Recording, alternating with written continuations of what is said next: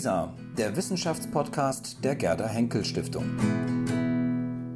Mit einem Beitrag aus der Berlin-Brandenburgischen Akademie der Wissenschaften.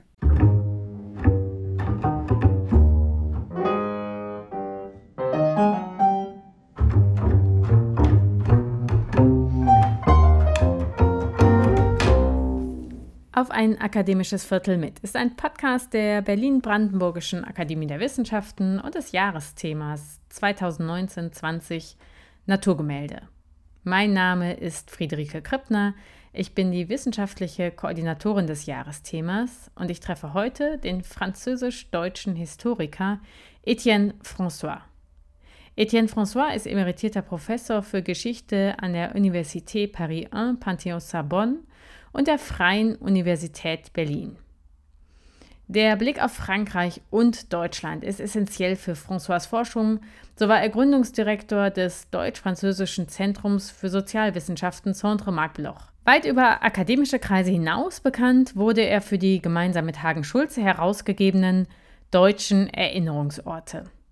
Erinnerungsorte, das sind nicht notwendig Orte im materiellen Sinn, sondern es sind vielmehr Kristallisationspunkte kollektiver Erinnerungen. Es sind Städte, Personen, Bilder oder Begriffe mit hoher symbolischer Dimension. In den drei monumentalen Bänden der deutschen Erinnerungsorte wird der Berliner Mauer ebenso ein Artikel gewidmet wie dem Schlager oder dem Weißwurst-Äquator.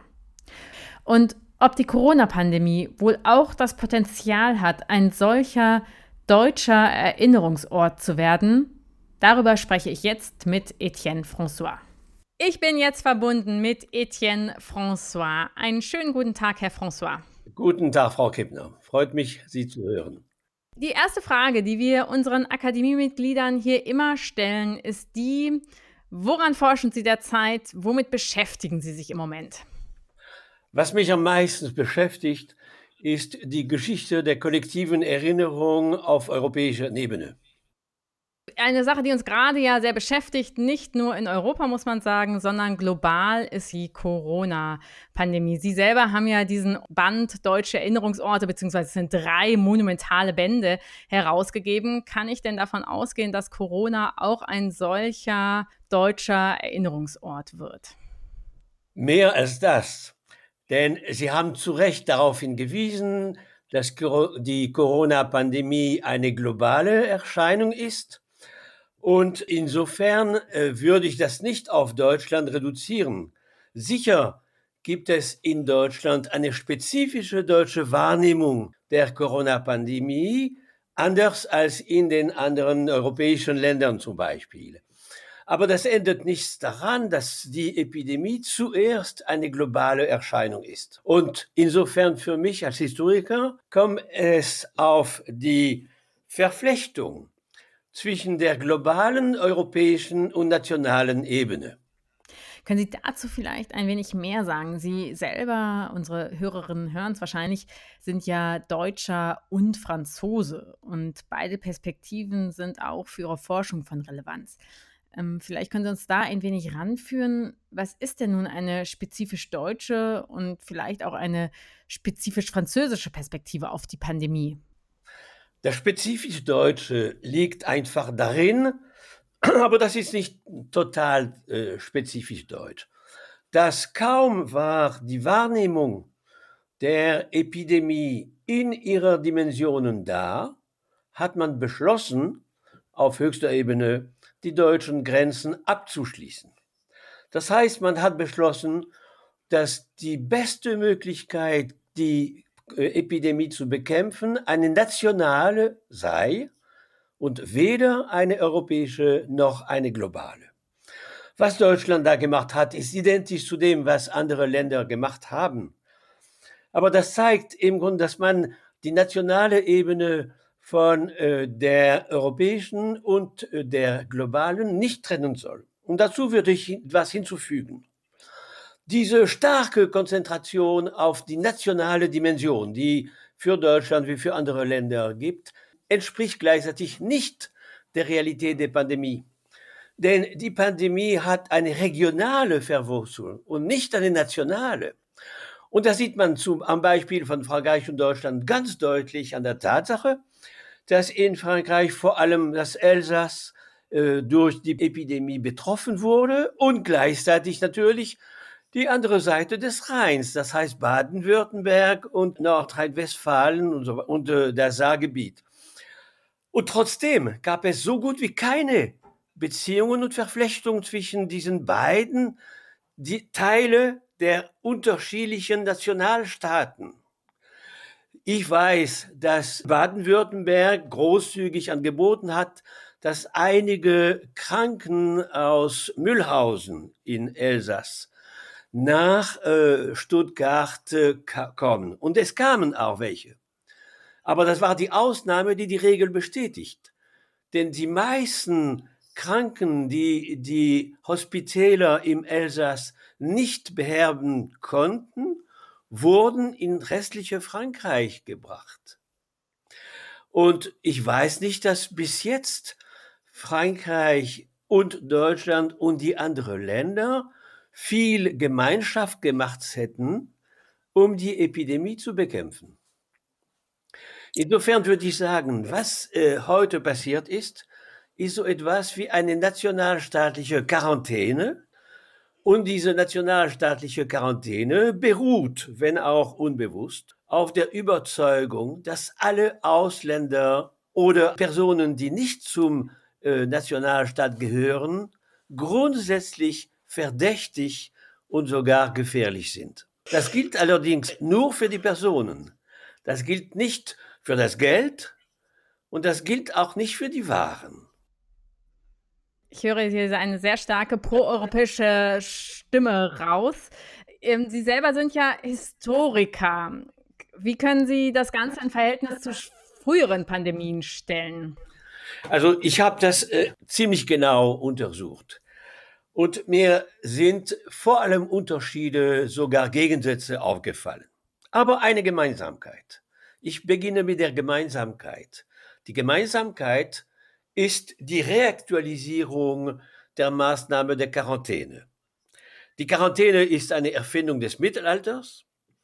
Die wurde praktiziert bei den ersten großen Epidemien in äh, der Christenheit, wie man damals sagte. Das heißt vor allem mit der schwarzen Pest von 1348 bis 1350.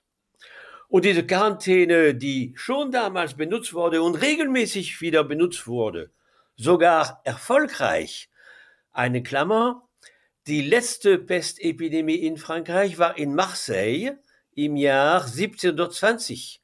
Und in diesem Jahr war die Quarantäne so streng und dadurch auch so erfolgreich, dass die Pestepidemie von 1720 in Marseille begrenzt blieb und in Frankreich sich weiter verbreitete. Und danach gab es keine Pestepidemie in äh, Frankreich. Gut, das ist das Gemeinsame, die Quarantäne. Aber ansonsten totale Gegensätze. Erster Gegensatz, die Letalität oder die Mortalität der früheren Epidemien ist unwahrscheinlich gewaltiger und größer als die äh, der, des Coronavirus. Wie viele Toten gibt es heutzutage wegen Coronavirus in der ganzen Welt? Man schätzt 300.000 bis 400.000 Personen.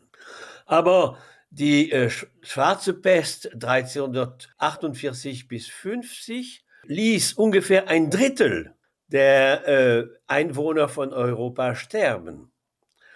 Und damals und in den späteren Jahrhunderten auch, im 17. Jahrhundert genauso wie im Mittelalter, wenn es eine große Epidemie gab, war die Epidemie vor allem in den Städten äh, sehr äh, gefährlich.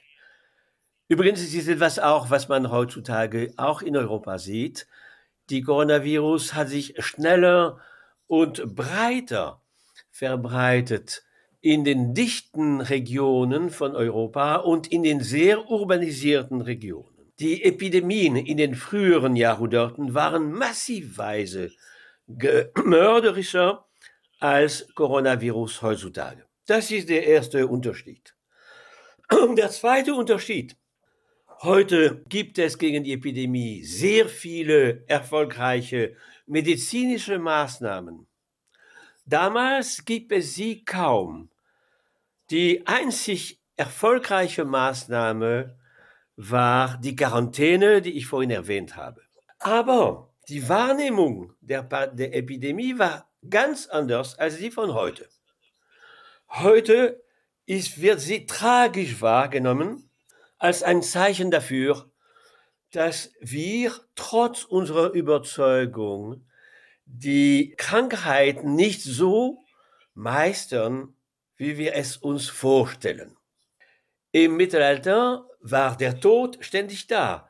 Die Mortalität im normalen Alltag, im Mittelalter und in der Frühneuzeit war viermal höher als heutzutage. Ein Beispiel in dieser Zeit ohne Epidemien. Jedes zweite geborene Kind im Durchschnitt konnte nicht zum Erwachsenenalter kommen. Das macht ein, den Riesenunterschied zwischen damals und heute. Und damals, als die Epidemien wieder hochkamen, und die kamen regelmäßig, man konnte das nicht ahnen, wann eine neue kommen würde, aber dann ab dem 14. Jahrhundert bis zum 18. Jahrhundert kamen sie, kamen sie regelmäßig. Und im 19. Jahrhundert, das waren andere, Cholera zum Beispiel. Diese Epidemien, die man nicht meistern konnte und die trotzdem regelmäßig äh, kamen, wurden interpretiert, jedenfalls bis zum 18. Jahrhundert, als eine Strafe Gottes für die Sündiger. Und die Reaktion dagegen war, viele Gebete, Pilgerfahrten, große Gottesdienste und, und, und. Das hat eher zu einer größeren Verbreitung der Epidemie beigetragen als umgekehrt. Aber daneben gab es vor allem eine Maßnahme, die man damals benutzt hat, neben der Quarantäne. Alle, die reich genug waren und schnell genug rea äh, reagieren konnten, haben ihre Städte verlassen und Zuflucht auf das Land gesucht. Paradebeispiel, die zehn reichen jungen Bewohner von Florenz, die im Jahr 1348 die Stadt mit ihrem Dienstbote verlassen, auf das Land gehen und dann warten, bis die Epidemie vorbei ist und daraus ist der berühmte Roman Der Decameron von Boccaccio entstanden. So hat man überlebt. Das ist äh, ein Unterschied zu heute. Aber ein weiterer Unterschied. Nach der Panik, die die Pesten damals wie heute verursacht haben, hat man zuerst Sündenböcke gesucht. Die Sündenböcke im Mittelalter, das waren die Juden. Später, das waren vor allem die Hexen, die unheimliche Verträge mit dem Teufel verbracht haben, um ihre Gegner äh, zu töten. Und heutzutage, wer sind die Sündenböcke? Das sind die Ausländer und als erster natürlich die Chinesen. Also da sehe ich eher Gemeinsamkeiten. Ich komme aber zurück über die Reaktion zu der Pest in damals. Während der Pest selber Panik, Flucht, Quarantäne. Aber kaum war die Pest zu Ende, dann sofort spontane und lebensfreudige Reaktion, indem die zerstörten Familien neu gestaltet wurden mit Wiederverheiratungen, indem man froh war, dass so viele Menschen gestorben waren, denn dadurch konnte man zu einem ganz billigen Preis eine Werkstatt oder ein Geschäft oder Äcker äh, erwerben. Das heißt, man hat da profitiert nach dem Krieg. Und nach jeder Epidemiekrise im Mittelalter und in der Frühneuzeit gab es eine neue Stufe des Wachstums und der Bereicherung. Im Mittelalter und in der Frühneuzeit die Krisen, auch die schlimmsten, die schlimmsten, die geschahen in Deutschland im Zusammenhang mit dem Dreißigjährigen Krieg. Aber danach gab es wieder Neustarten und äh, mit den Vorzügen, würde ich fast sagen, die man aus der Krise gezogen hat, um dies anders zu gestalten. Bis jetzt habe ich nicht den Eindruck, dass in unseren Ländern daran geglaubt wird, dass nach dem Ende der Corona-Krise, dass wir die Chance haben könnten, eine bessere Zukunft zu gestalten. Ich merke, wenn ich beide Epochen vergleiche, viel mehr Skepsis und Pessimismus in unserer Zeit als in den früheren, äh, früheren Jahrhunderten wir sind schon fast am Ende. Trotzdem würde mich eine Frage noch interessieren. Sie haben gerade angesprochen, dass man nach Sündenbocken suchte und so weiter. Wie beurteilen Sie denn das, was jetzt im Moment passiert, nämlich seit Mitte, wir haben jetzt Mitte Mai, äh, in Deutschland zumindest gehen vermehrt Leute auf die Straße und äh, haben die wildesten Verschwörungstheorien. Könnte man da auch äh, Beispiele oder äh, Rückschlüsse auf mittelalterliche Ideen ziehen? Oder ist das was ganz Neues? Das ist überhaupt nicht. Aber auch Verschwörungstheorie ist nicht etwas von heute. Das ist von Beginn da, als man viele gesagt haben und gedacht, das wäre möglicherweise eine Verschwörung der Chinesen. Das wurde oft wiederholt. Und wenn jeder Nationalstaat in Europa beschlossen hat, seine Grenzen dicht zu schließen, das bedeutet, dass die anderen verdächtig sind, und dass man in den anderen äh, Bewohner von Europas potenzielle äh, Gefährder sind. Ist es nicht auch eine Verschwörungstheorie? Mhm. Ähm, Herr François, wir sind leider schon am Ende dieses akademischen Viertels. Ich hätte gern noch weiter mit Ihnen gesprochen. Vielleicht gibt es in der Akademie zu anderer Zeit, wenn man sich auch wieder persönlich sehen darf, die Gelegenheit dazu. Ich danke Ihnen jetzt erstmal ganz herzlich für dieses Gespräch. Und ich danke Ihnen für die klugen Fragen, denn ohne klugen Fragen kann man es nicht leisten, klar zu antworten. Das war ein akademisches Viertel mit Etienne François. Am nächsten Freitag geht's weiter. Dann spricht meine Kollegin Ann-Christine Bohley mit der Soziologin und Präsidentin des Wissenschaftszentrums Berlin für Sozialforschung Jutta Almendinger. Wir freuen uns, wenn Sie auch diese Folge hören und ich wünsche Ihnen, bleiben Sie gesund.